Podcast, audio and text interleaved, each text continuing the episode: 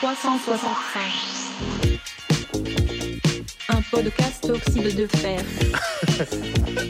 365 jours, 365 épisodes. C'est pas du tout trop, c'est ça qui est bien. Présenté par Thomas, Oui, c'est moi. Yvan, Ouais, chelou l'ambiance. Étienne J'ai regardé des films pas ouf. et Florian. Oh banger, banger, banger. Bonjour, bienvenue dans cet épisode de 365, l'épisode du 18 mai, c'est parti C'est parti Dab, dab, dab, chiche J'ai autour de moi, autour de moi à distance, via le numérique, via des zéros et des 1 finalement, trois amis, ils s'appellent Étienne, bonjour Étienne Salut Florian, ça va bien? Ça va très bien et toi? Mais si tu me le dis à chaque fois, ça va être compliqué. Ah non, on va pas recommencer. Hein. Ça va très bien, merci Florian. J'ai également, près de moi, près de mon cœur, Yvan Salut, comment ça va Thomas? Bah ça va, merci. Bah faites l'émission entre vous, il y a pas de souci, moi j'ai rien préparé. Il faut bah, écouter l'épisode d'avant, euh, Ouais. juste avant pour euh, comprendre. Respectez la chronologie des médias, s'il vous plaît, OMG. Et quand vous êtes en, en 4G, notamment dans les transports, téléchargez tous les épisodes de 365. C'est comme ça qu'on a des, qu'on a des bonnes stats. Ouais, d'un coup. Téléchargez tout d'un coup. Ouais, supprimer derrière, mais au moins télécharger, c'est pour les stats. Té- euh, téléchargement, c'est du vol. Alors, Renault déteste euh, ça en tout cas, il était pour Adopi, souvenez-vous. Vous voleriez pas une voiture? Jamais de la vie. Et donc, euh, oui, donc, euh, et on a évidemment Thomas avec nous. Oui, c'est moi. Ça va bien tout le monde? Bah oui, ça va. Et, Oui, extrêmement De bien. toute façon, même si ça va pas. vous et toi, Étienne, ça va? Je vous propose. Ça va et toi, Thomas? Bah bien, merci. et Super, Yvan mec. Allez, T'as passé une bonne je journée vous toi? propose qu'on commence. Bah ouais, écoute. Je vous. Putain. Je vous propose qu'on commence par un sujet très sérieux. Je pense qu'on est le bon plateau pour en parler. Je voudrais qu'on parle un peu du sexisme dans le podcast. Ah bah oui Ah bah Alors- oui, bien sûr. Soyez bienveillants dans le chat, mur de cœur dans le chat s'il vous plaît. Oh, OMG. Je pense que quatre garçons pour en parler, c'est particulièrement pertinent. Mais euh, en vrai, on peut parler un petit peu de la diversité dans 365. C'est vrai que nous, on est, on est une bande de quatre potes, quatre mecs à la base, et on s'est naturellement regroupés ensemble pour faire des podcasts. Ouais. C'est pas pour faire les malins, pour se dédouaner de quoi que ce soit ou pour faire les bons garçons, mais euh, on a conscience de la place qu'on prend. Euh, on sait que le podcast, c'est déjà un milieu de, un boys club, un milieu de mecs. Et euh, on va faire attention à ça. On va essayer d'inviter des gens, euh, des invités EES. Et euh, on a en tête aussi d'autres invités euh, Voilà. qui viendront plus tard pour euh, de grandes choses. Il y a plein de choses qui vont se profiler. Ça viendra, on va, on va De- avoir des de- invités. De, toute façon, voilà, c'est de toute façon c'est un teasing euh, et c'est quelque chose qu'on vous promet. Il y aura des invités. Il y a un invité qui arrivera bien plus tard que. euh, on a très hâte. On n'en dit pas plus. Ça va venir bien plus tard dans quelques mois, mais c'est un banger, tout simplement. Ouais. Et des invités féminines euh, de prévu, de toute manière. Ouais, bien sûr. Bien sûr. Ah, chez Samuel Etienne. Exactement. De toute façon, il m'a blo- il m'a bloqué sur Twitter. Bref, Oh la street cred. Putain, quel bordel. Il y a longtemps en plus. oui, et pour des bonnes raisons, parce qu'il il méprisait déjà des femmes euh, sur euh, Twitter. Bref, enfin ben, on bref. On va parler d'il y a encore plus longtemps. On va revenir dans le temps, le 18 mai 1799, avec la mort de Beaumarchais, dont on a parlé il y a quelques épisodes. C'est Thomas qui nous en avait parlé, et il va réitérer l'expérience. Exactement, je vais réitérer l'expérience. Excusez-moi, je vais juste faire Titeuf. Oh, bon marché, c'est pas juste. Oh, on l'a fait dans chaque épisode et là, j'avais pas de Oui, moyen de le placer. euh, Donc, euh, il commence à avoir un bingo de 365 qui se met en place entre le point nazi, le point Titeuf. jusqu'à ce que Donald Renew vienne en invité dans le podcast, Vienne en je ferai Titeuf. Évidemment. Euh, donc, Pierre-Augustin Caron de Beaumarchais. Oh, Caron. Euh, j'en ai déjà parlé pas mal, donc euh, ça va. Ça va, ça va être un peu plus léger, puisque j'en avais parlé pas mal quand j'ai parlé de, de sa plus célèbre pièce, Le mariage de Figaro. Euh, donc Beaumarchais, il est né le 24 janvier, il est mort le 18 mai, bien sûr, parce qu'on parle du 18 mai 1799. Donc c'est un écrivain, un dramaturge, un musicien, un homme d'affaires français. C'est aussi un espion et c'est aussi un inventeur. Incroyable. Donc déjà des, cho- des choses euh, que je ne savais pas Un beau personnellement. CV.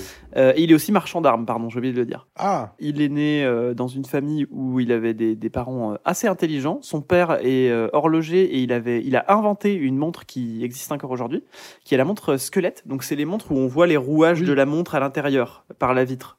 Oui. euh, en dessous des aiguilles. Donc ça, c'est son père qui l'a inventé. Et lui-même est devenu horloger ensuite, euh, le jeune euh, Beaumarchais. Il est devenu lui aussi, et il a inventé aussi un, un, mécan- une- un mécanisme de montre qui est ensuite, euh, qui lui a été volé, d'ailleurs. Euh, et ensuite, il a réussi à le récupérer grâce à un procès. Il est devenu ensuite fournisseur en montres de la famille royale. Tiens. Oh. Ensuite, il a abandonné l'horlogerie assez rapidement, en fait, et il s'est marié avec euh, Madeleine Catherine Aubertin, qui était, elle, veuve de monsieur Bosque-Marchais, et c'est comme ça que lui est devenu de Beaumarchais, parce qu'il s'appelait pas de Beaumarchais, lui, il s'appelait Augustin Caron. Et il a gagné cette petite particule de Beaumarchais en se mariant avec Madame de Beaumarchais. Ah, ça marche dans le sens euh, masculin-féminin. Ouais, exactement. Il a récupéré ce nom-là et euh, de sa de sa femme à ce moment-là, et il l'a gardé toute sa vie. Et il avait 24 ans lui euh, quand euh, quand il s'est marié avec elle. Elle était de 10 ans son son aînée. Elle avait 34 ans et elle est morte l'année suivante à 35 ans. Donc jeune veuf euh, dans une position inconfortable parce qu'il du coup il doit il va hériter de toute sa fortune euh, alors qu'il est marié avec elle que depuis un an. Oh, oh, les. Euh, et donc du coup, il va y avoir des problèmes, bien sûr. Et surtout, il va garder le nom de Beaumarchais toute sa vie ensuite. Euh, parce que du coup, ça lui donne une particule et ça, ça le permet de rentrer dans la bourgeoisie, euh, d'avoir le nom de Beaumarchais. Donc il commence à être connu un petit peu dans la cour, il rentre dans le monde des finances et des affaires, euh, de les spéculations commerciales, bien sûr, euh, un gars de la Startup Nation. Il achète une charge de secrétaire du roi qui lui confère de la noblesse, donc il rentre un petit peu dans les petits papiers du roi. Il est nommé professeur de harpe des filles de Louis XV, qui réside à la cour, et il devient lieutenant général des chasses. Et il commence à écrire des petites pièces pour les théâtres privés, les bottes de sept lieux par exemple, bien connues. Donc euh, ensuite, il voyage à Madrid. C'est ça qui va lui donner pas mal l'idée de ses pièces. euh, c'est pour ça le, Barbier de Séville, etc.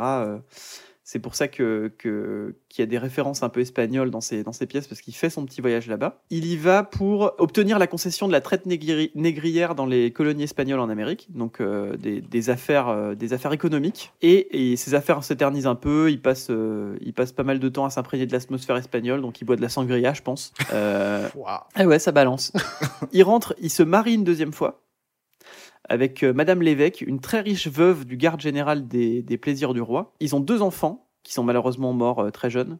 Et elle-même meurt en 70, donc deux ans après le mariage, Non mais. euh, lui laissant une somme astronomique. Putain. Beaumarchais est accusé de détournement d'héritage. Bah ouais, tu m'étonnes. Et euh, malheureusement, du coup, ça lui cause plein de problèmes. Il va avoir des procès, il va avoir plein de soucis à cause de tout ça. Il va avoir un procès contre le juge Guzman, dont il parle dans sa pièce euh, Le mariage de Figaro euh, euh, en mal. Vous savez, il avait transformé son nom en Guzman pour pas qu'on comprenne que c'est lui, mais tout le monde comprenait très bien que c'était lui.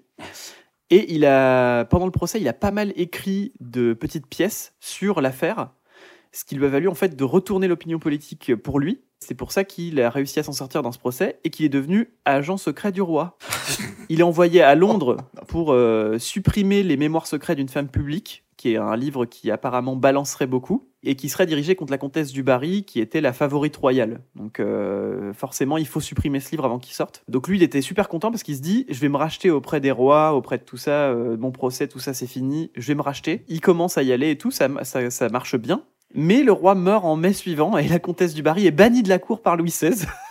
Donc il est un peu dégoûté et il, il avait fait tout ça pour rien. Il repart en mission après pour euh, un nouveau souverain. Il va aux Pays-Bas pour détruire pareil des documents, euh, mais il est emprisonné là-bas pour motif d'espionnage. Et pareil, il a, il a encore allé à Londres pour euh, détourner des documents secrets détenus par un chevalier. Voilà. En gros, c'est un gars, il a euh, 10 000, euh, 10 000 cordes à son arc. Il a aussi, il s'est fait l'avocat de la France dans la guerre d'indépendance des États-Unis. Donc euh, lui, il voulait absolument que la France intervienne dans la guerre d'indépendance. Et donc il a envoyé des lettres en France et il a réussi à avoir de l'argent pour euh, que la France a financé un petit peu la guerre d'indépendance aux États-Unis. Grâce à lui, du coup. C'est Louis XVI qui lui a dit Bon, ok, tu peux vendre de la poudre et des munitions pour cette guerre-là. Donc du coup, il a été euh, marchand d'armes pour la, la guerre, pour la guerre d'indépendance des États-Unis. C'est assez dingue. Ensuite, il a été éditeur de Voltaire. Donc euh, Voltaire est décédé et lui, il a édité tous ses livres ensuite, qui n'avaient pas encore été édités. Et c'est lui qui a ensuite créé le droit d'auteur.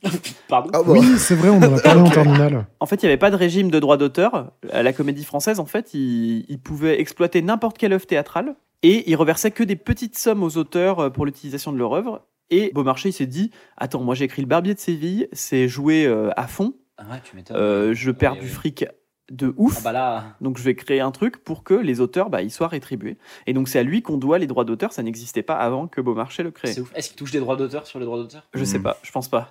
Non. Malin le gars, Surtout les veufs, euh, il prend une part maintenant. à chaque fois. Ensuite, à la fin de sa vie, il s'est, il s'est rallié à la Révolution française à 58 ans. Il a, été, euh, il a quitté les affaires publiques. euh, il est devenu suspect après sous la Convention. Donc euh, malheureusement, euh, Mal vu, le gars. malheureusement, il a été très mal vu ensuite. Euh, il a échappé quand même à l'échafaud. Il s'est caché des années.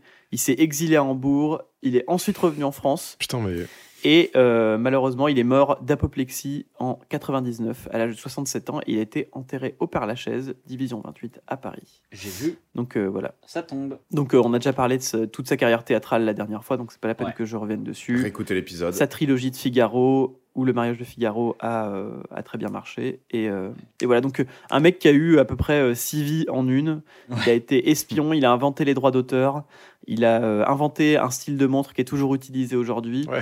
Et il a été marchand d'armes pour, la, la- pour les Américains. On peut aller pisser sur sa je pense qu'il y, a- il y a Père des films, sachez-le. il y a des films à faire. euh, Il y a des films à faire, je Ouais, pense, euh, vrai. sur la vie de Beaumarchais. ouais, je pense qu'il faudrait réinvestir la figure de Beaumarchais. euh. Marchand d'armes américain, ça sonne pas pareil aujourd'hui quand même, hein, qu'à l'époque de l'indépendance. Il y a eu Beaumarchais l'insolent, un film de Molinaro de 96, d'après une pièce de Sacha Guitry, avec Fabrice Oh. Lucchini dans le rôle de Beaumarchais. Oh, C'est sa guiterie. Oh, ça m'étonne tellement pas. oui, c'est clair. Et euh, je suis désolé, mais ouais, Beaumarchais, euh, en vrai, euh, c'est un peu ce genre de figure où tu peux les trouver. Ça va être très euh, geek, ce que je veux dire, mais dans euh, Assassin's Creed, en France, il y a toujours ces personnages un peu célèbres qu'on te met et qu'on réutilise euh, Carrément. sur un moment de leur vie. Bah, il y a Vidocq. Hein. Je savais pas qu'il avait fait autant de trucs, perso. Ouais, non, il fait beaucoup de Oui. choses là. C'est c'est chaud d'avoir cette vie. Bien joué à lui. Shoot out. Bah, bravo. Eh bah, merci à tous. On va passer 98 ans plus tard. On Wow. était en 1799, maintenant on est en 1897, avec la naissance de Frank Capra. Et c'est Étienne qui va nous en parler. Oui, c'est, je m'y connais pas trop en Frank Capra, c'est juste pour Bah vous dire- super, on va passer en 1913. Non, c'est juste pour vous dire que voilà, c'est un réalisateur de films extrêmement important qui a fait euh, du coup euh, le plus connu, donc c'est La vie est belle euh, en 46 avec James Stewart. Il a fait donc en anglais It's a Wonderful Life. Il a fait Monsieur Smith va à Washington. Et en fait, je, ce film, par exemple, je connaissais pas d'études ou même de mon entourage. C'est vraiment Les Simpsons qui insistent beaucoup avec la filmographie de Frank Capra. Donc, Matt Groening doit être un grand fan, je suppose, parce que vraiment, ce film et même la filmo de Frank Capra revient très souvent. Euh, il a fait aussi It Happened in One Night. Il a fait aussi You Can Take It euh, With You.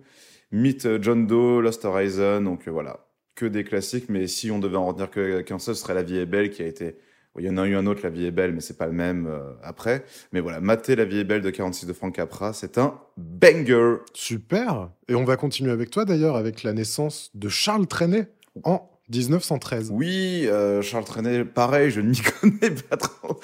Alors, 1928. non, voilà, Charles Trenet, euh, moi, Charles Trenet, il y avait un truc qui m'avait marqué euh, dans, parce que moi, j'ai vu Charles Trenet dans mes livres d'histoire, et je me souviens que je balisais de fou quand j'étais gamin parce que euh, je voyais, en fait, Charles Trenet est mort donc à Créteil en 2001. Donc Créteil, déjà, qui est une ville de 94, donc euh, là où j'ai grandi, qui est pas loin de chez moi où j'ai vécu. Et surtout en 2001, donc d'avoir cette espèce de combo euh, d'avoir une ville que je connais qui est proche de chez moi et d'avoir une date post-2000 dans un livre d'histoire. Je sais pas pourquoi ça me faisait baliser, puisque pour moi, vraiment, l'histoire appartenait bah, à tout ce qui n'était pas 21e siècle, à part le 11 septembre, euh, où on nous en parlait plus tard, bien sûr, mais euh, c'était euh, quelque chose qui me faisait baliser. Je sais pas pourquoi ça m'avait marqué, genre vraiment euh, 2001, mort de Charles Trenet. Voilà. Et puis, qu'est-ce qu'on peut dire bah, C'est quoi votre préféré de Charles Trenet, à part, euh, à part Douce France Cher pays de mon enfance. Traîner, ça peut se lire dans les deux sens. Qu'est-ce que t'as dit? Trenet, ça peut se lire dans les deux sens. Oui. Charles Tenet. Charles Tenet. Évidemment, référence à Tenet. Bravo. D'ailleurs, je crois, il me semble que c'est pour ça qu'il a appelé euh, le film Tenet, il me semble. Oui, parce qu'il est extrêmement fan Oui, de, ça vient Charles, de Charles Tenet. Il y a la mer à la fin. Il adore Ménilmontant, il y a de la joie. Il y, a les- il y a les- il y a toutes ces chansons, mais à l'envers dans Tenet. Ouais, dans les deux sens d'ailleurs. Ah tiens, d'ailleurs, vu qu'on parlait des, des Simpsons avant, il y a un très bel épisode où il y a la mère de Charles Trenet à la fin, avec euh, un plan de la mer en noir et blanc. Ah bon? Je vous conseille, Oh. je sais plus quel, quel épisode c'est. Ok. On va passer en 1928 et c'est moi qui vais vous parler de la naissance aussi de quelqu'un de très important. Il s'agit de Michel E. de Zelle, Perrault, qui est une historienne française, professeure émérite à Paris Diderot et militante féministe française. Oui. Allez, la France. Et en fait, je voulais vous en parler parce que c'est c'est quelqu'un d'hyper important euh, dans la culture française et dans, dans le monde intellectuel français, puis juste dans le militantisme, quoi. Elle fait souvent des interviews, mais c'est pas non plus la personnalité euh, la plus médiatisée. Et Je trouvais que c'était important de, bah, de parler d'elle, euh, tout simplement. Surtout que elle a. euh, Pardon, je suis en train de faire un AVC. Ah, l'énergie. Alors attends, j'en j'en profite. Juste, il y a, il y a la manif. Ah, trop bien. Il y a une manif qui est en train de passer, c'est un enfer. Mec, emmène-nous emmène dans la manif, s'il te plaît. Euh, sinon, juste pour, euh, pour info, on est en pleine émission là, hein, Yvan. Ah bah oui, Au cas où. Hein. C'est pas lui qui fait Tout à l'heure, t'allais boire un ça café en plein pendant, et là, là tu ouvres la fenêtre. Hein. Bon, enfin, les bref. gars, Ah les gars, il y a une manif, c'est super. Bah, c'est bien, Yvan, bravo. Oh les gars, il y a un oiseau sur ma fenêtre. C'est juste que c'est pour Florian, il y aura peut-être sur le micro. Pas de souci. Oui, donc, elle est, née, elle est née en 1928. Elle a milité et fait de la recherche depuis les années 50, mais encore aujourd'hui, elle est toujours aussi pertinente.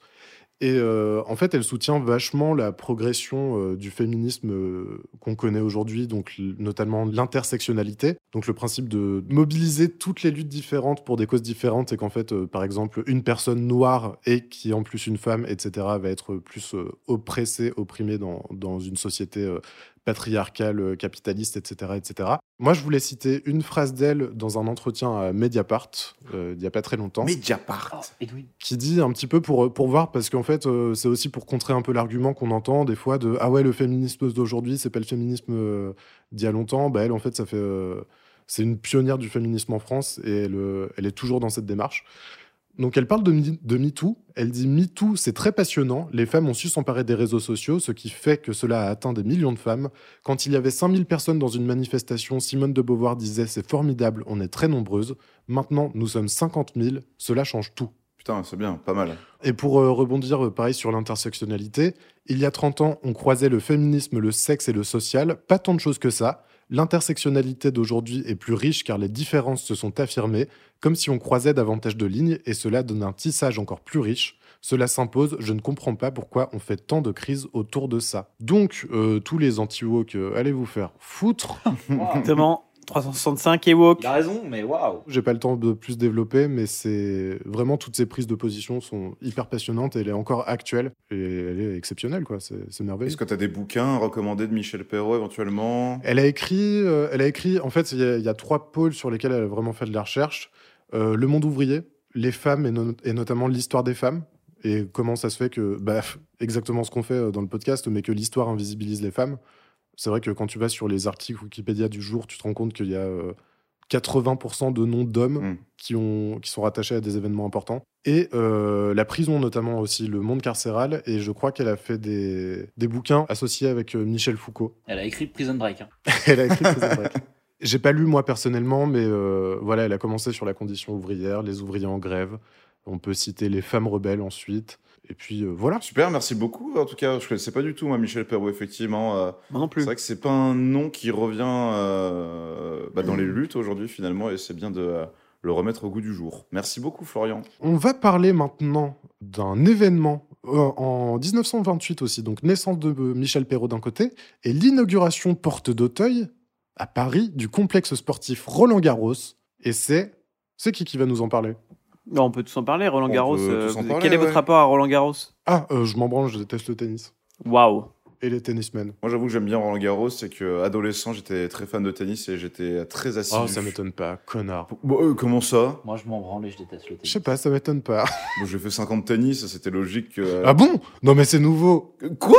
Mais comment ça, c'est nous T'as fait 50 Tu nous tennis l'as mais jamais tu dit, tu nous l'as jamais dit, mec. hein. Ah non, moi enfant, j'ai fait, il y avait, euh, il y avait un an, je faisais un sport, j'ai fait du baseball, j'ai fait de l'escrime, j'ai fait de la natation, Je- et après j'ai trouvé, j'ai trouvé ma voie avec le tennis et j'en ai fait pendant 5 ans. Il invente. C'est faux. Mais si, je fais, j'ai fait la même blague depuis des années, c'est que j'ai fait 50 tennis avec, N'importe quoi, donc du coup je me branlais blague. de la main gauche. Ça fait des années que je fais la même vanne. Super. Bah, vous le savez maintenant, vous l'avez entendu dans 365, il se branle de la main gauche. Bah, euh, oui, parce que c'est plus agréable. Mais entre l'autre qui fait son, son karaté pendant 8 ans, on n'en sait rien, et lui qui invente qui fait du tennis, faut arrêter les gars. Mais arrêtez Il manquerait plus qu'Yvan invente qu'il a habité aux arcs. Enfin bref. Ou que j'ai fait du judo. Moi j'ai fait du hip-hop. Ouais, allez. Euh, non, euh, sinon ouais, Roland Garros, vous avez d'autres trucs à dire? Bah Roland Garros, moi c'est c'est vraiment des après-midi chez mon père. Mon père regardait beaucoup beaucoup, regarde toujours beaucoup le tennis.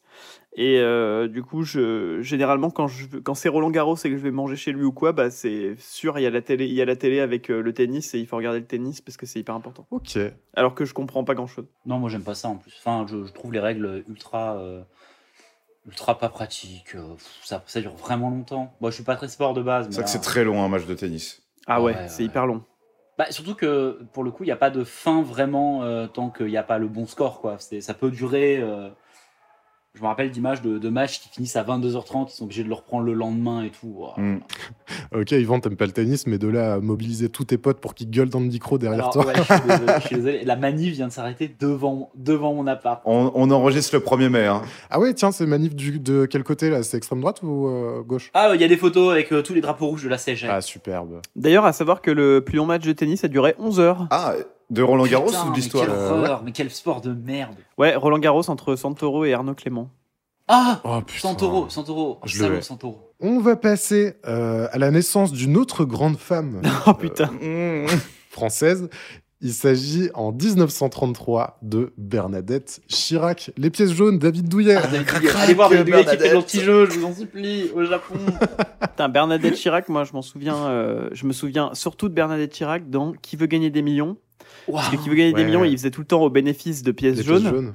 Et du coup, elle était tout le temps là pour recevoir le gros chèque à la fin. Et il la Ah montre oui, au début en disant. Ah, Bernadette Chirac est là dans le public. Bonsoir Oh. Bernadette.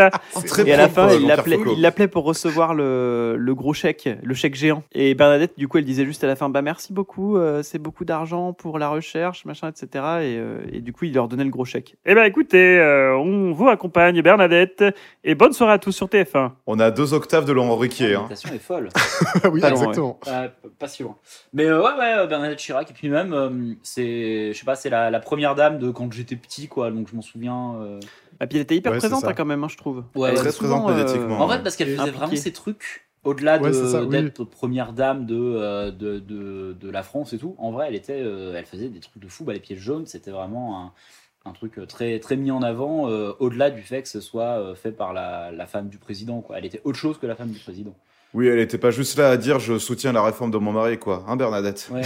Ou Je suis pour l'uniforme à l'école. Ah ouais, putain. Oh, quel Mais justement, euh, moi, les pièces jaunes, vu que c'était euh, quand on était enfant et tout, et que je me suis construit à ce moment-là, il y a un truc bizarre dans ma tête qui s'est toujours fait, une association un peu chelou, où d'un côté, t'avais Bernadette Chirac, les pièces jaunes, et de l'autre côté, t'avais McDo, parce qu'à chaque fois que j'allais à McDo, Ah oui, il y t'avais a la petite des pièces boîte de jaunes. pièces Oui. jaunes. Ah oui, Et du coup, dans ma tête, il y a toujours un inconscient, genre un tunnel entre Bernadette Chirac et McDo qui se fait. euh, Ok, Encore je vois aujourd'hui. qu'il mange un Big Il Mac. a envie de manger un double cheese quand il pense à Bernadette.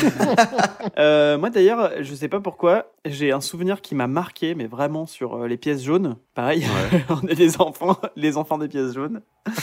Euh, Là ou là, non, non, c'est pas nous. Hein. mais je sais Attention. pas pourquoi, je sais pas où j'ai entendu ça, je sais pas qui me l'a dit, mais je, me- je c'est hyper marquant pour moi. J'avais entendu, alors je sais pas qui m'avait dit ça, c'est vraiment un délire. hein. Et je m'étais fait une image dans ma tête, en plus j'ai les images précises. hein.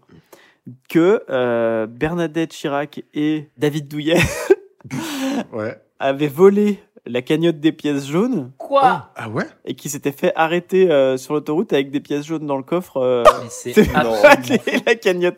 Mais non, mais Non, bien mais sûr que c'est ça faux. n'existe pas, mais j'ai- je sais pas qui me l'a raconté et j'ai dans ma tête des images de euh, Bernadette Chirac et, euh, contrôlé, genre les mains et sur la David tête. Euh, avec un le- coffre ouvert, les mains sur la tête avec des pièces jaunes dans le coffre. Déguisé en Oh là rap tout, en train de prendre les je pièces jaunes qui- pour les je petits sais pas si enfants. quelqu'un m'a dit ça euh, à l'école ou quoi et que ça m'a marqué, mais j'ai vraiment cette image-là en tête de Bernadette Oh, Chirac et David urbaines. Douillet. Mais et je me suis demandé jusque tard si c'était vrai ou pas, parce que dans ma tête, David Douillet, il était en prison, non C'est après que je l'ai vu à la télé, je l'ai vu à la télé euh, un jour et j'ai fait, il est pas en prison, David Douillet Et j'ai regardé, j'ai jamais retrouvé la trace de pourquoi Bah oui, j'avais. euh, Incroyable. Car c'est complètement faux. Si vous, si vous avez la trace de ça, euh, n'hésitez vous pas à nous aussi, le dire dans les Quelqu'un commentaires. vous a dit que David Douillet avait détourné l'argent des pièces jaunes.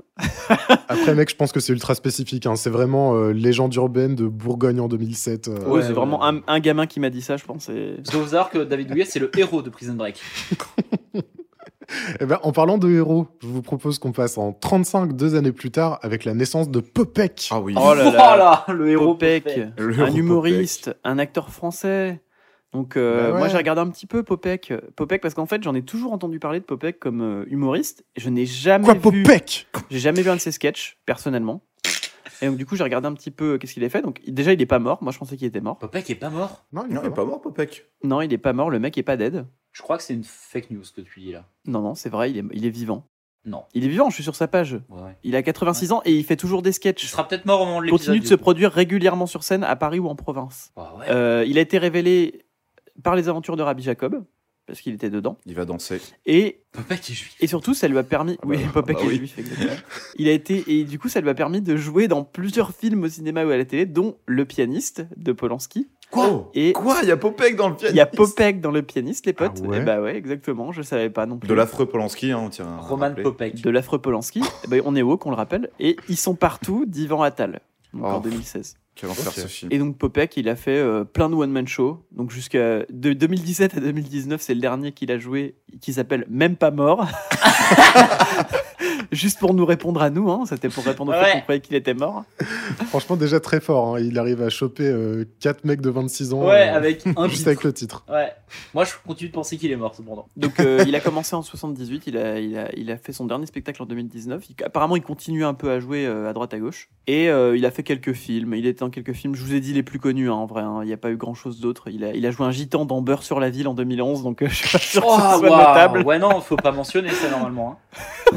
J'ai un peu écouté quand j'étais jeune parce que j'écoutais Rire et Chanson la nuit. Ouais, moi aussi j'écoutais Ouais, Rire et ouais, moi Chanson. aussi. J'ai jamais entendu de sketch de lui. Bah, Il y avait un sketch qui s'appelait Gare du Nord, je crois.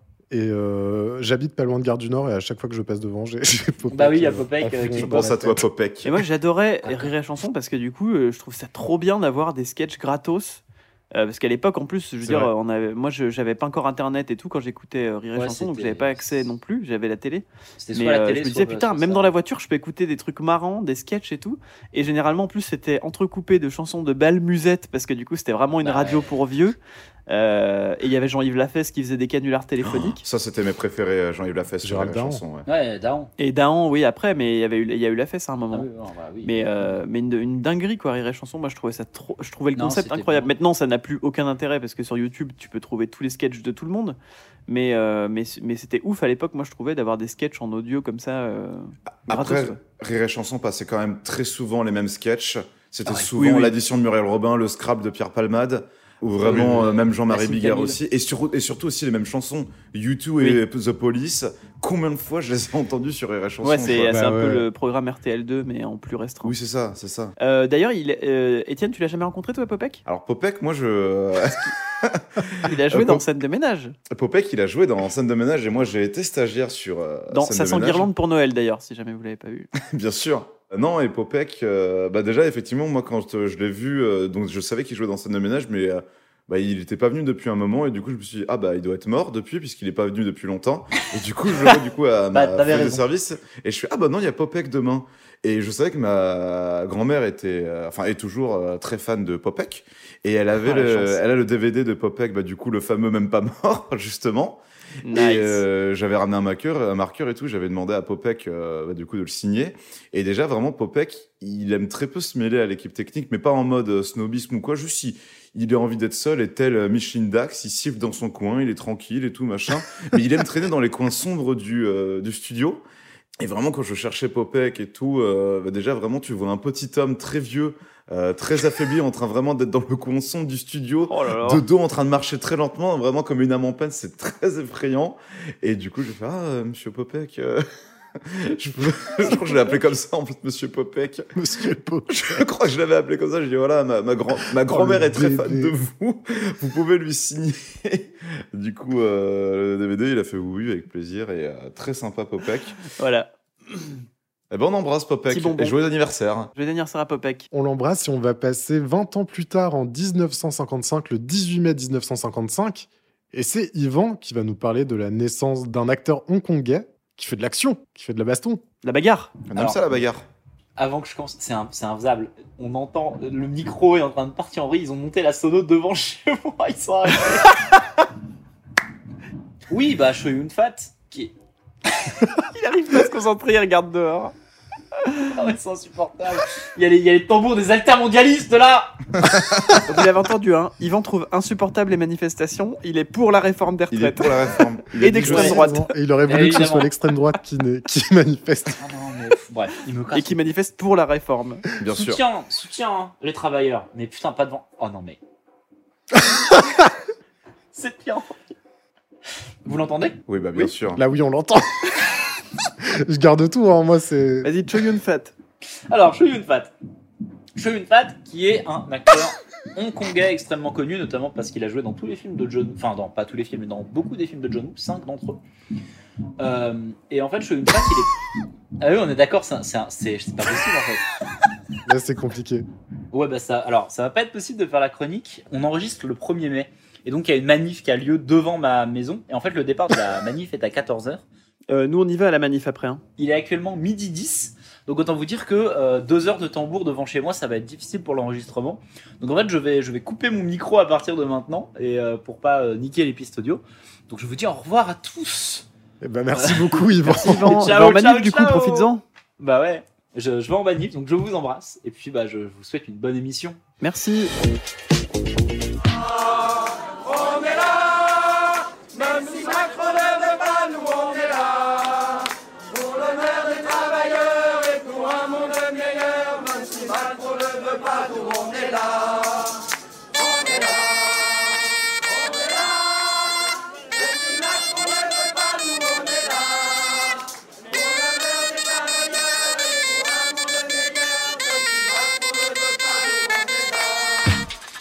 On a voulu le faire taire. On va devoir continuer avec 1980. Et on va parler d'un événement euh, assez triste, assez tragique, la mort de Ian Curtis, Oui. le chanteur du groupe Joy Division. Il est mort à 23 ans. Qu'est-ce qu'il y a? Voilà, c'est tout. T'as éternué Oh putain. Il est mort à 23 Non, non, ans. mais parce qu'il y, a- y a Étienne qui a éternué, je croyais qu'il bah, qu'il faisait une crise d'épilepsie, justement, en hommage à, à Ian Curtis. Ah non, non, je me suis mute euh, justement pour éternuer. Mais si tu veux, la prochaine fois, je le mettrai pas mute, comme ça tu pourras le sampler et le mettre au même moment. Ah bah, de toute façon, je vais, je vais l'entendre, hein, il sera toujours sur le... Ah bah putain, Parce oui, que tu t'es mis sur Discord. Ah oui, je me suis mis euh, sur Discord, bah, pour pas vous perturber, mais bon, superbe. Oui, donc euh, Ian Curtis euh, meurt en 1980 à l'âge de 23 ans. Pour parler un peu de Joy Division, c'est un groupe de post-punk qui vient de Manchester. Ils ont deux albums, deux LP, de longs albums, un ou deux EP et euh, carrière fulgurante. En gros, ils existent de euh, 77 à 80. Il a souffert de gros problèmes de dépression, accentués par euh, le stress, les tournées, euh, la vie nocturne, etc. Pas les boissons énergisantes comme Avicii euh, il y a- il y, a quelques épisodes, mais, euh, mais un peu le, le même genre d'histoire très terrible. Il a une, euh, une vie conjugale très compliquée. Il a notamment trompé sa femme et ça s'est mal passé dans, dans son couple. Étonnant. Ouais, donc euh, deux albums sont nés de Joy Division. Le premier, Unknown Pleasures, qui est peut-être le plus connu avec la pochette, euh, la pochette qu'on connaît tous, avec l'espèce de graphe radar Hmm. en blanc sur fond noir. Et le deuxième, Closer, qui est euh, sorti deux ans plus tard, je crois, qui est extrêmement dark, mais qui est exceptionnel. Si jamais vous connaissez pas du tout euh, les deux points d'entrée, je pense, euh, dans Joy Division, ça peut être deux chansons qui sont un peu plus considérées comme pop. C'est euh, les plus connues en fait, Love Will Tear Us Apart, qui a un côté très synthé. Et en fait, c'est une chanson pop, mais avec des, des paroles dark. Ian Curtis, sa particularité, c'est qu'il bon, il, il sait pas vraiment chanter, il a une voix très grave de baryton et il chante, il parle de trucs un peu trash. Et là, notamment, Love Will Tear Us Apart, bah, en fait, euh, il a eu une relation extra-conjugale et c'est l'amour qui l'a séparé de sa femme à lui. Et la deuxième chanson, ça peut être par exemple Disorder. Donc les deux sont sur l'album euh, Unknown Pleasures. Et ensuite, bah, écoutez euh, Unknown Pleasures euh, en entier. C'est vraiment excellent. Il développe aussi, pendant tous ces problèmes de maladie mentale, de l'épilepsie. Et en fait, il est notamment connu, c'est un peu triste hein, pour son jeu scénique et c'est pas tellement un jeu, mais où il est euh, en pleine crise d'épilepsie. Euh, Il y, a, a des vidéos qui existent, il est vraiment complètement déchaîné, il en a beaucoup, beaucoup souffert. Et en fait, euh, donc en 80, le 18 mai 80, il se suicide la veille du, de leur départ en tournée aux États-Unis, parce que là, ils étaient vraiment dans des milieux underground de, Manchester, euh, de l'Europe, enfin surtout de l'ouest de l'Europe. Mais du coup, ils devaient partir aux États-Unis, et finalement, ça ne s'est jamais fait. Plus tard, les autres membres de Joy Division euh, créent New Order, et New Order, pour le coup, qui va s'orienter plus euh, assumer complètement le côté électronique, notamment avec la plus connue Blue Monday. Et, euh, et enfin, pour finir les recos, je vous conseille évidemment le film Control, qui date de 2007, d'Anton Corbin, qui est euh, un film en noir et blanc qui parle de Ian Curtis et de toute sa, toute sa trajectoire très courte mais brillante et sublime. Et voilà pour lui. Merci. Magnifique. Merci Flo. J'ai jamais écouté Joy Division, moi. Moi non plus, je, je connais que évidemment la pochette avec euh, qui est sur beaucoup de t-shirts euh, quand t'es euh, quand t'es au lycée. Mais euh, ouais, non, jamais. jamais Bah, du coup, ouais, vraiment, ces deux chansons-là, plus éventuellement euh, commencer peut-être par New Order, ça peut être marrant de le faire dans ce sens-là aussi, de voir les trucs euh, très commerciaux, pop, euh, électro de New Order des années 80, et puis revoir euh, les correspondances euh, fin des années 70 avec Joy Division. Ok. Après, ouais, moi, j'écoute pas des chansons, moi, j'écoute un album en entier quand je veux découvrir un. ouais, artiste. bah, du coup, euh, No Oui. Pleasures en entier, Mm. direct. Nous, on n'est pas des vrais, euh, des vraies générations. Ouais, euh, ouais, nous, on n'écoute pas les Oui, singles. c'est vrai que c'est euh, album en entier. Les euh, gens maintenant, ils écoutent plus les albums. qui prend toute la place sur le MP3. euh. on va, alors là, on va sauter un grand pas. On va sauter déjà le bug de l'an 2000. Bip, bip. Ça a bugué. Et même, on va encore aller un peu plus loin. En 2010, avec la sortie d'un jeu vidéo. Red C'est Dead Thomas qui va nous en parler. Redemption, exactement. La Les suite cowboys. d'un jeu vidéo qui s'appelait Red Dead Revolver et Red Dead, le, le tout premier. Donc c'est sorti en 2010, le 18 mai, en Amérique du Nord. C'est un jeu euh, où on joue des cowboys, on joue un cowboy. Euh, c'est un espèce de western un peu crépusculaire euh, qui se déroule en 1911. John Et où Marston. on joue John Marston, un hors-la-loi qui est repenti et qui doit traquer les membres de son ancien gang. Donc le, le scénario est très très cool. Très bon jeu avec une très bonne critique. Il a eu 95 sur 100 euh, sur Metacritic, qui est un site qui, répertorie les jeux. Ils ont vendu à peu près 14 millions de copies du jeu. Un beau score, on va dire. Du coup, c'est un jeu ouvert, donc c'est-à-dire euh, il y a une histoire, mais on peut la parcourir, euh, on peut la parcourir dans une grande carte. On a une grande carte de- d'un lieu sur les États, des, États américains fictifs. Hein, c'est pas des vrais États américains, mais en tout cas, on peut parcourir en cheval tous ces États. On peut passer où on veut et on doit aller d'un point à un autre pour faire des missions, pour faire la suite de l'histoire. Et c'est un jeu à monde ouvert, donc c'est par les gens qui ont fait GTA, donc le, le jeu GTA. Donc c'est un peu, c'est la même dynamique en termes de, Ouais, c'est jeu Rockstar. de Faut- gameplay, c'est ça. On joue un personnage qui se balade sur une, sur une grande carte et qui peut, euh, qui peut faire ses missions. Du coup, le, le parallèle avec GTA est tout trouvé parce que euh, moi, je suis tombé il y a pas longtemps sur, euh, sur la chaîne Twitch de Thomas Middleditch, qui est un, un comédien euh, qui a joué notamment dans Silicon Valley et qui est très très marrant, qui fait de l'impro aussi et qui fait du RP sur Red Dead Oh. et qui est très très très très drôle. Il en fait tous les soirs en ce moment sur Twitch et euh, il sort des VOD sur YouTube et ça, je vous recommande, c'est vraiment euh, génial. Bah, c'est un jeu qui est euh, hyper bien parce qu'il est, il est très, il peut être très contemplatif si on veut. C'est-à-dire, Ouais. il y a des belles balades en cheval à faire et généralement, en plus, quand tu te balades à cheval, il- tout, tout ce qui est, euh, on appelle ça le HUD, mais genre la map et tout, tout s'enlève et t'as juste un beau paysage. T'as la caméra qui change d'angle Mhm. des fois pendant tes balades si tu veux. C'est vraiment, ça, ça peut vraiment être un jeu hyper chill comme ça peut être un jeu euh, très action. Et puis moi, je, je- je- pendant le confinement, il y avait aussi, euh, j'avais des amis qui faisaient du RP dessus où euh, il y en a un qui jouait le cowboy et il y en a un qui jouait le RP du cheval. Du coup, ils faisaient des grandes discussions à travers le Far West. Il y a encore des vidéos YouTube qui existent de ce, de ce RP que j'ai monté Ah mais en oui, c'est vrai Que j'ai monté, donc si vous voulez aller voir, n'hésitez pas.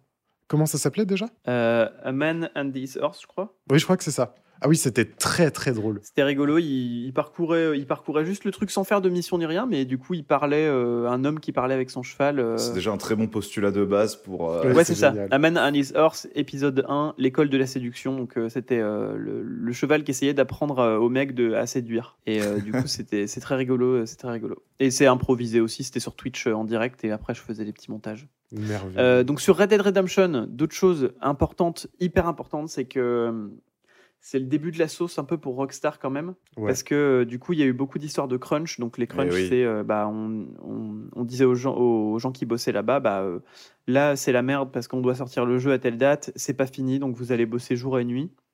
Sinon, on vous vire. Donc, il y, a- il y a des employés qui ont été forcés à travailler 12 heures d'affilée, euh, les dimanches. la perte des avantages sociaux, la couverture de santé, elle a sauté à un moment. donc, aux États-Unis, en plus, bon, la couverture santé, c'est hyper important parce que du Ouais. coup, il y a pas. Ils n'ont pas la petite carte vitale, hein, ils n'ont pas la- les petites couvertures euh, automatiques. Quoi. Et euh, donc, du coup, il y aurait eu des dépressions, il y aurait eu beaucoup de choses euh, à cause de ça. Et du coup, c'est le début de la sauce. C'est une des premières fois, je pense, où j'entendais parler de crunch et tout ça. Oui, moi aussi. Après, il a eu meilleur jeu de l'année, meilleure chanson, meilleure bande originale, succès critique, 14e meilleur jeu de tous les temps, mode multijoueur hyper apprécié, donc on pouvait parcourir les plaines sauvages à plusieurs. Pas très original sur le gameplay parce que ça ressemble à GTA, mais en tout cas, bon jeu si vous voulez un scénario sympa. Le scénario est très cool, euh, l'histoire est très bien. euh, on se... Moi, j'aime pas trop le western, c'est pas un genre dans lequel je me plais. Euh, même en film, c'est rare que je regarde des westerns et que j'apprécie. Mais du coup, euh, le scénario est très très cool, donc ça, ça fait plaisir. Ça m'a permis d'aimer le western alors que j'aimais pas trop ça. De toute façon, euh, Rockstar, ils sont très forts pour arriver de standardiser vraiment euh, leur genre. Enfin, tu reconnais un jeu Rockstar vraiment avec euh, ce monde ouvert, cette Ouais. écriture, ce ton un peu euh, satirique, ironique euh, qui leur est propre. Et ils sont très forts. Et puis Red Dead, surtout, euh, au fur et à mesure du temps, c'est devenu un classique dans la tête des gens. C'est euh, quand tu penses euh, dans les meilleurs jeux de tous les temps, les gens peuvent citer Red Dead euh, 1. Et bon, maintenant, il y a le 2 qui est sorti qui a fait encore des. euh, des meilleurs scores, mais le Red Dead 1 est devenu un classique, quoi. Et maintenant, c'est quand même fou de dire que euh, chaque jeu Rockstar est devenu vraiment un, un mini-événement et euh, de par le fait qu'ils font plus de la qualité que de la quantité. Oui. Et puis sa fin qui est marquante aussi, sa fin qui, sans spoiler, te prend un peu à contre-pied avec euh, l'histoire qu'on t'a racontée, avec, euh, Carrément. avec tout ça. La fin est hyper plus. marquante. Et ben en parlant de fin, on va, on va entamer la, la fin de cette émission. Il nous reste encore quelques, quelques dates. Et ben on va continuer dans le jeu vidéo en 2015 avec The Witcher 3. Et c'est Thomas encore qui va nous en parler. Magnifique euh, bande, bande originale. Merci Étienne. Avec un plaisir. Euh, The Witcher 3 Wild Hunt, donc euh, pareil, un gros jeu de type action RPG, donc euh, un peu le même genre. On se balade avec son petit personnage dans une grande carte et euh, on suit son histoire. C'est un gros jeu dans le terme de durée, parce que du coup, il y avait quand même de quoi faire sur, tout le, sur tout le jeu. Mais c'est aussi un gros jeu en termes de vente, 10 millions d'exemplaires moins d'un an après sa sortie. Putain. Donc ça, c'est énorme, 10 millions moins d'un an après sa sortie, c'est vraiment gigantesque. Quoi. Ouais.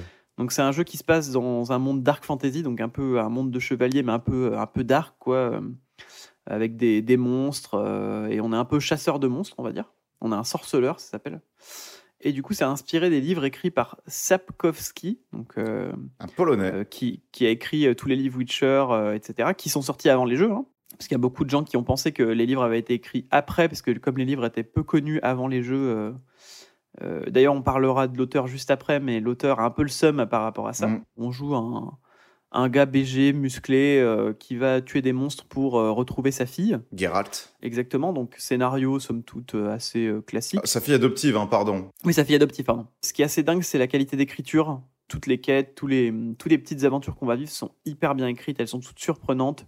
Elles ont toutes un petit twist. euh, c'est vraiment bien écrit. En termes de scénarisation, de scénario et tout, c'est hyper intéressant. C'est trop, trop bien. Et euh, il y a plein de, thématiques qui reviennent et qui sont trop cool. Ce qui est fou quand même avec The Witcher et ce qui dénature avec d'autres RPG de euh, l'époque, c'est qu'en fait, chaque quête annexe, donc du coup, qui peut être considérée comme anecdotique, sont écrits comme des quêtes principales. Et du coup, vraiment, ça en fait un espèce de euh, puissant fond où vraiment, tu as une un florilège de quêtes comme on peut retrouver dans plein de RPG, mais traitées comme des quêtes principales avec euh, pas, euh, pas forcément aussi long, mais avec en tout cas la même, euh, la même intention et la même. euh, Bah, ce, qui est, ce qui est hyper cool, c'est que ouais, normalement, dans un jeu, la quête principale, c'est l'histoire qui est intéressante et toutes les quêtes secondaires, c'est pour un peu euh, combler du temps, passer du temps, t'occuper pendant les moments où tu es entre deux zones intéressantes. mhm. Et là, euh, vraiment, elles sont toutes hyper intéressantes, si bien que même il y a des moments où tu, tu te souviens plus quelle est la quête principale, tellement toutes les quêtes sont vachement bien. Oui. Euh, la bande son est géniale. C'est même si vous Ah ne oui. voulez pas jouer au jeu, allez écouter les musiques. Elles sont vraiment magnifiques et tout. C'est incroyable. Euh, le doublage est génial. Le doublage anglais, euh, c'est- une pépite. Et surtout, moi, ce qui m'intéressait le plus, ce qui était le plus drôle, je trouvais, c'est euh, l'histoire de. Donc, il y a eu des crunchs aussi. hein. Il y a eu des histoires de crunch. Hein. Ça, faut Oh pas oui. l'oublier non plus. C'est des projects, voilà. Euh, pareil dans la sauce parce que euh, parce que ils respectent pas les employés, comme dans comme beaucoup de grosses sociétés de jeux vidéo. Je pense que il y a des gros, toujours des gros, des gros problèmes là-dessus. Le jeu, il a eu des critiques incroyables partout, mais euh, l'équipe a pris cher, quoi. Et aussi, c'est là où euh, il y a eu quelque chose de symptomatique, il y a eu une espèce de tournant dans, un peu dans l'histoire du jeu vidéo avec euh, The Witcher, c'est que The Witcher, le budget marketing com a été genre, crois, quasiment le double ou triple de euh, bah, le budget pour du développer le du jeu. ouais. Et du coup, bah, ce qui a beaucoup marché, puisque même les gens qui n'avaient jamais joué, je pense que c'est la, la plupart des gens n'avaient jamais joué au 2 ou au 1, ou n'avaient même jamais entendu parler des livres ou de The Witcher en général, et ils se sont dit, putain, il y a un jeu Dark Fantasy, il a l'air stylé, tu joues un mec un peu badass et tout machin. La com a été tellement euh, agressive. Ouais, bah moi j'ai euh, commencé à en entendre parler à ce moment-là. Avant, je savais pas du tout que ça Puis aujourd'hui, il y a une série plus, hein. Netflix, il y a un spin-off euh, sur cette série. Ouais, enfin, ouais. c'est la com est ultra agressive de The Witcher et, euh, et les gens n'ont pas été trop dégoûtés puisque c'était quelque chose de frais malgré tout. Oui, c'est ça. Et ils ont annoncé en avril qu'il s'était vendu à 40 millions d'exemplaires, plus de 40 millions Ouais. d'exemplaires, ce qui est gigantesque. Euh, et donc l'auteur hyper important. Ah oui. Parce que du coup, lui, il a écrit, euh, il a écrit les livres Ouais. Witcher avant le jeu. Euh, donc, monsieur Sapkowski. Euh, et lui, hyper tôt, quand on lui a dit, euh, quand la société CD Projekt lui a dit vends-nous les droits de tes livres pour qu'on puisse faire des jeux, il n'y a pas cru du tout. Il a mis hyper en doute le potentiel des jeux. Il s'est dit bon, ça marchera jamais, c'est sûr, un jeu vidéo là-dessus, parce qu'il aime pas les jeux vidéo lui de base, il déteste ça. Et du coup, il s'est dit moi, je suis pas con, ça va jamais marcher. Ils m'ont proposé de prendre un pourcentage de toutes les ventes de tous les jeux Witcher de, de toute leur histoire. Je vais pas prendre ça, je vais leur demander du cash et je vais leur demander 8200 Oh euros cash maintenant. Non. Parce que ça ne fera jamais autant d'argent de toute manière. Donc il a demandé 8200 euros, Alors qu'il aurait demandé 1%, il serait euh, millionnaire. exactement. Ouais. Il a dit que c'était stupide les jeux vidéo, que voilà, il a une aversion pour ça. euh, parce que lui, il a joué à Space Invader, il a trouvé ça stupide quand il était jeune, donc du coup, il a, il a une aversion pour ça. C'est un gros con. Du coup, il n'a pas voulu visiter les studios parce que quand il a vu que ça marchait, pas de demande de consultation.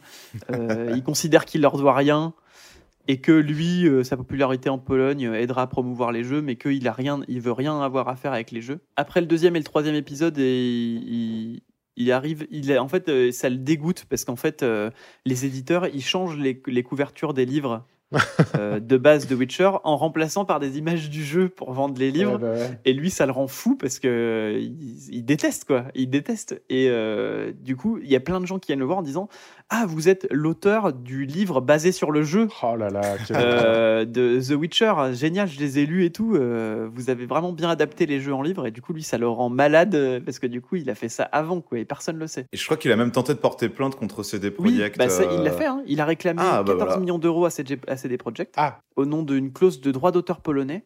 Le droit d'auteur polonais stipule que des aménagements financiers peuvent être réalisés lorsque la compensation finale de l'artiste est trop faible par rapport au profit généré par l'utilisation de l'œuvre.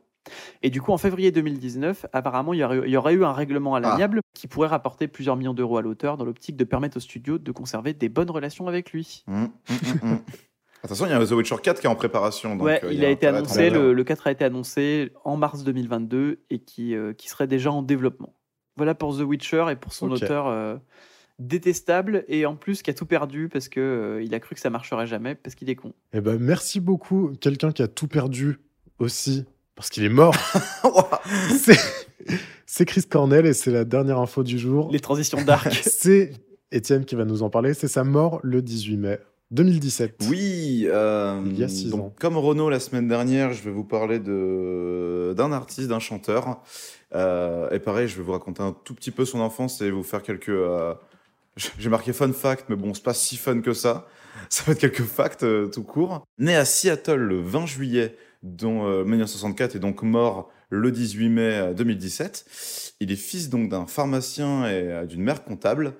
Euh, à 6-7 ans, Cornell euh, écoute pour la première fois Hey Jude des Beatles et ça a été une, euh, une révélation pour lui. Il a dit, je cite, Cela m'a fait ressentir des choses que je n'avais pas ressenties avant, sorte d'euphorie étrange. Et effectivement, enfin je sais pas vous que la première fois que vous avez, si vous vous souvenez la première fois que vous avez écouté Hey Jude ou même un peu que vous avez plongé dans le film euh, La Disco des Beatles, mais c'est vrai Ouais. que Hey Jude c'est ce qui se dénature un peu de tout le reste et ça reste pop, mais avec cette longue outro, cette Ouais, longue fin, vraiment tu te dis putain mais qu'est-ce que je suis en train d'écouter quoi? Ouais, complètement. Et puis surtout un truc aussi vieux qui soit que Aussi En fait, moderne. c'est- c'est ouais, c'est ouf que la première fois que je l'ai écouté, je me suis dit mais c'est incroyable. euh, J'ai pas l'impression d'avoir déjà entendu ça euh, dans d'autres chansons, alors que c'est un truc qui est très vieux, qui aurait pu être repris. Et... Et puis vraiment le, le combo parfait de la répétition du même air en boucle, Mm. les chœurs qui donnent une, vraiment cette espèce de grandeur majestueuse et du coup euh, encore plus quand tu l'écoutes dans des stades ou dans des trucs, euh, c'est c'est exceptionnel quoi. Ouais, ça, ça te transcende. Ouais, donc euh, on est donc d'accord là-dessus que ça a été euh, grand pour tout le monde. J'ai noté une. tra- Alors, on se plaint, on s'amuse de nos transitions sur euh, 365, mais Wikipédia en a fait une belle aussi, que je vais aussi vous citer. donc là, en parlant de euh, l'enfance de Chris Cornell, il se définit comme un enfant difficile, indépendant, rebelle, échappant à la surveillance de ses parents, virgule, rêvant de devenir footballeur professionnel, virgule, souffrant de dépression depuis l'âge de 11 ans. Oh putain, Voilà. les raccourcis. Et pas plus de détails, euh, évidemment. On n'a Enfin, pas le temps. euh, on n'a pas le temps. C'est comme euh, 365, il y a l'heure qui tourne, on n'a pas le temps. Enfin bref, donc Chris Cornell, il a été dans trois groupes de rock, donc euh, dans Temple of Dogs, sont euh, moins connus, Soundgarden et euh, Audio Slave. Pour vous parler un peu de Soundgarden, donc c'est vraiment à partir de leur quatrième album euh, Super Unknown que Soundgarden connaît un succès vraiment mondial, avec des succès critiques euh, et commerciaux. Ils gagnent d'ailleurs deux Grammy Awards, donc euh, un pour euh, évidemment leur titre le plus connu, Black Hole Sun. Pardon, un seul Grammy, j'ai dit deux Grammy, mais un seul Grammy pour Black Hole Sun, mais il y a eu des nominations derrière avec cet album. Et c'est euh, un, des un des titres les plus connus des années 90, bien sûr. Et euh, cette chanson toute seule s'est vendue à 3 millions d'exemplaires, donc on est très loin de The Witcher, mais c'est quand même pas mal.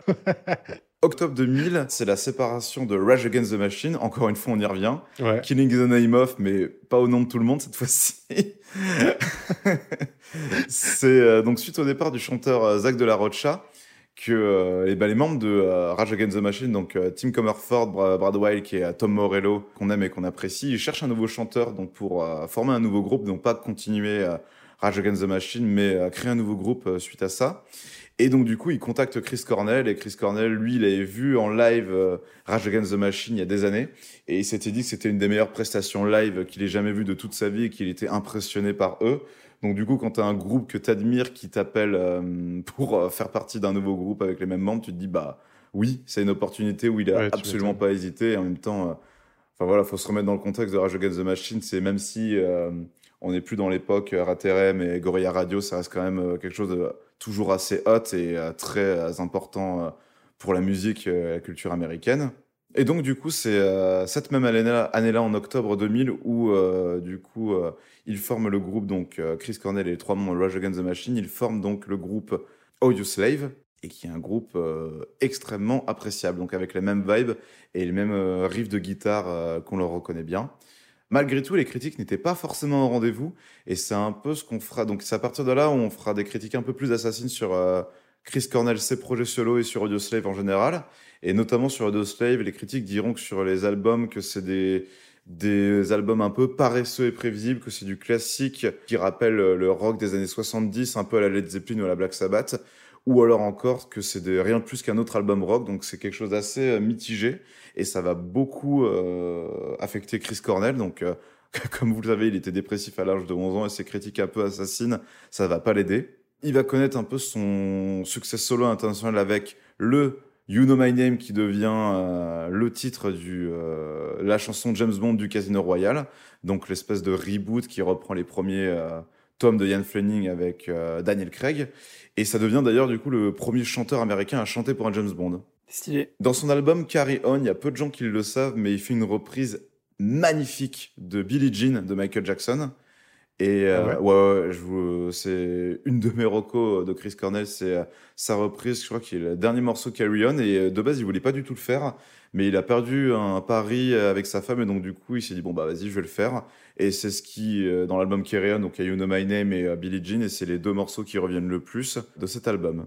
Soundgarden s'est reformé pour une petite, euh, pour plusieurs tournées aux États-Unis, mais euh, suite à un concert du coup de Soundgarden, Chris Cornell donc le euh, 17, de- donc, dans la nuit du 17 au 18 mai, euh, on ne sait pas exactement quand bien sûr, dans son hôtel, Chris Cornell euh, se suicide euh, suite à un bad trip, suite à une overdose, il décide de se suicider dans sa chambre d'hôtel. Et euh, moi, je m'en souviens que bah, je, suis extrêmement fan de Chris Cornell et je l'avais appris vraiment sur euh, quand j'étais en train de travailler sur un tournage. Et vraiment, j'étais en train de revenir chez moi en écoutant du Chris Cornell, en chialant Oh dans le train, en prenant le RERC. Sale vibe. Et t'as ce truc tragique où euh, deux mois plus tard, t'as euh, Chester Bennington de Linkin Park, qui était son meilleur ami, Ex- qui se suicide le jour de son anniversaire. C'était exactement mon prochain point. Ouais, le 20 juillet. Euh, non, non, mais c'est bien que tu t'en souviennes. C'est euh, le 20 juillet 2017, du coup, Chester, qui était un très bon ami, comme tu as dit, de Chris Cornell, effaré par ça, il décide de se suicider, entre guillemets, en hommage. Ouais, il n'y avait pas que ça, parce que lui aussi. Euh, euh, Beaucoup sujet à la euh, dépression. problèmes mentaux, euh, ouais. Et d'ailleurs, ce qui est terrible, c'est que vraiment, il y a quelques jours plus tôt, sa femme, sur son compte Insta, a euh, publié une photo bah, de la famille de Chester, en mode euh, vraiment la famille, entre guillemets, heureuse et parfaite, et vraiment. Oh euh.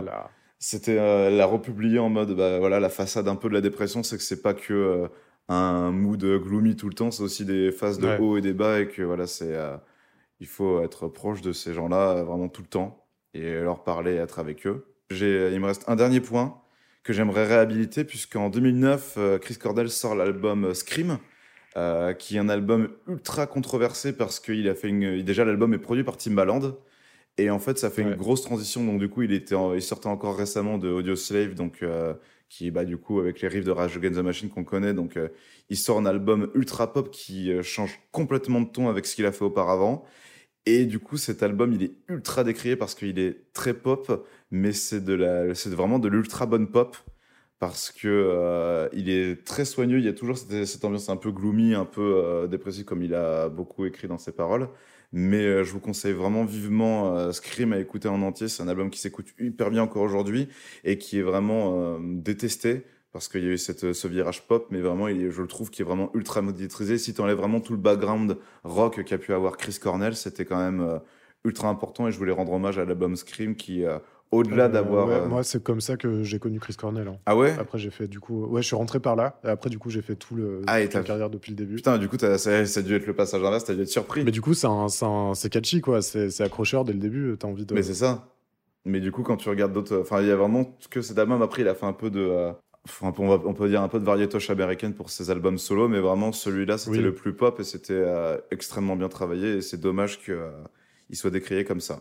Voilà pour Chris Eh Cornell. ben, merci beaucoup. Merci Étienne. On va passer aux films maintenant. Euh, tous les films qui sont sortis un 18 mai. 1938, on a le film de nos darons préférés, je pense, Le Quai des Brumes, donc de Michel Carnet avec Jean Gabin, Michel Morgan, euh, Michel Simon et Pierre Brasseur. Pas Claude Brasseur, attention à pas Bien confondre. sûr. Ah non, même si Yvan est fan de Claude Brasseur. Il adore, c'est un de ses acteurs préférés. Dommage, il est pas là pour se défendre, mais, Il est plus là pour vous le dire. mais, mais- faites-nous confiance, on est ses meilleurs amis.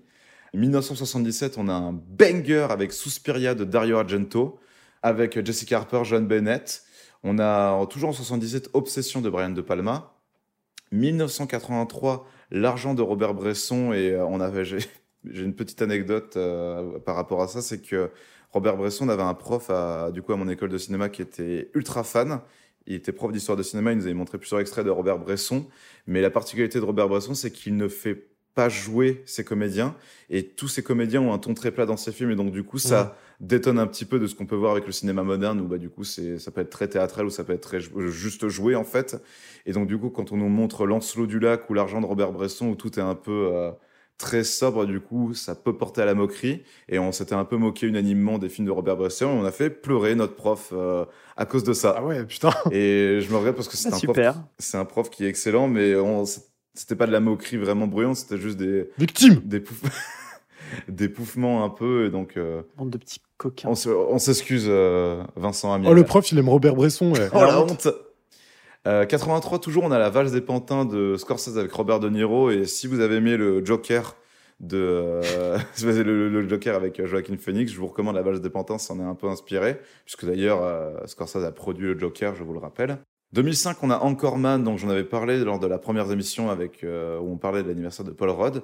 Donc c'est un film d'Adam McKay avec euh, Will Ferrell, Steve Carell, Paul Rudd, David Koechner et Christina Applegate Gros cast. un de mes films préférés Oui, de oui, Will. Ferrell. Euh, 2005 toujours, et là c'est dommage que Yvan soit pas là pour Aïe, en parler. aïe. Ah bah oui, On a- t'es en Eh infériorité, oui, désolé. putain, hein. dommage, maintenant je suis en infériorité, je peux plus en parler autant avec, Je déteste en avec plus. amour. C'est Star Wars épisode 3, La Revanche des Sith de George Lucas avec Evan McGregor, Hayden Christensen, Natalie Portman, Samuel Jackson et Ian McDermid. Voilà. Voilà. Voilà, bah, je peux pas plus en parler, il y a mon compère qui a parlé. De toute façon, il y a d'autres Star Wars qui sont sortis, on aura l'occasion d'en reparler. Star Wars 3, il est nul. Non, il est très bien. C'est le meilleur de la prélogie. 2011, on a un film infâme, euh, Pierre des Caraïbes, euh, La Fontaine de Jouvence avec l'effroyable Johnny Depp.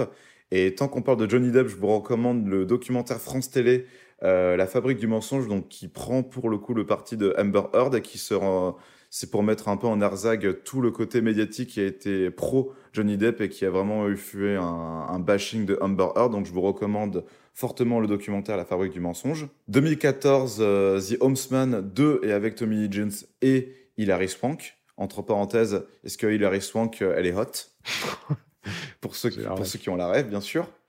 2016, on a Giulietta de Pedro Almodovar avec Emma Suarez, Adriana Urgate.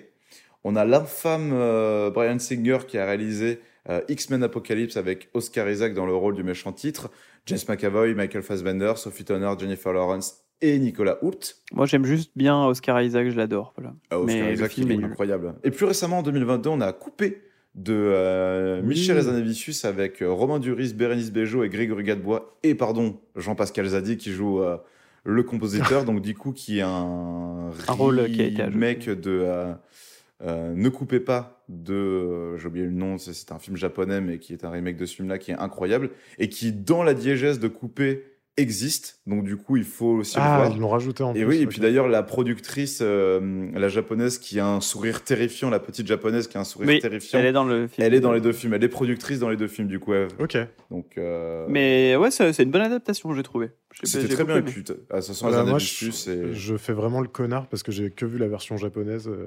Et Jean-Pascal Zadi et un rôle rajouté Juste qui est pas dans base, Zadi, ça vaut le coup. Ok, non, mais il a va un- falloir que je le rattrape. Un rôle secondaire. Euh, voilà, voilà, c'est tout pour les films du 18 mai. Bah voilà, on va passer au prénom du jour. On souhaite, les... on souhaite leur fête au Eric et toutes les variantes possibles, toutes les écritures, toutes les orthographes. Donc il y a du Eric CH, il y a du Eric avec un G, avec CK, Erico, Enrico, Enrique Ricky Et les formes féminines et leur forme fé- féminine, bien sûr. Erika, Erika, Erika, Erika, avec des C, avec des K, avec des CK.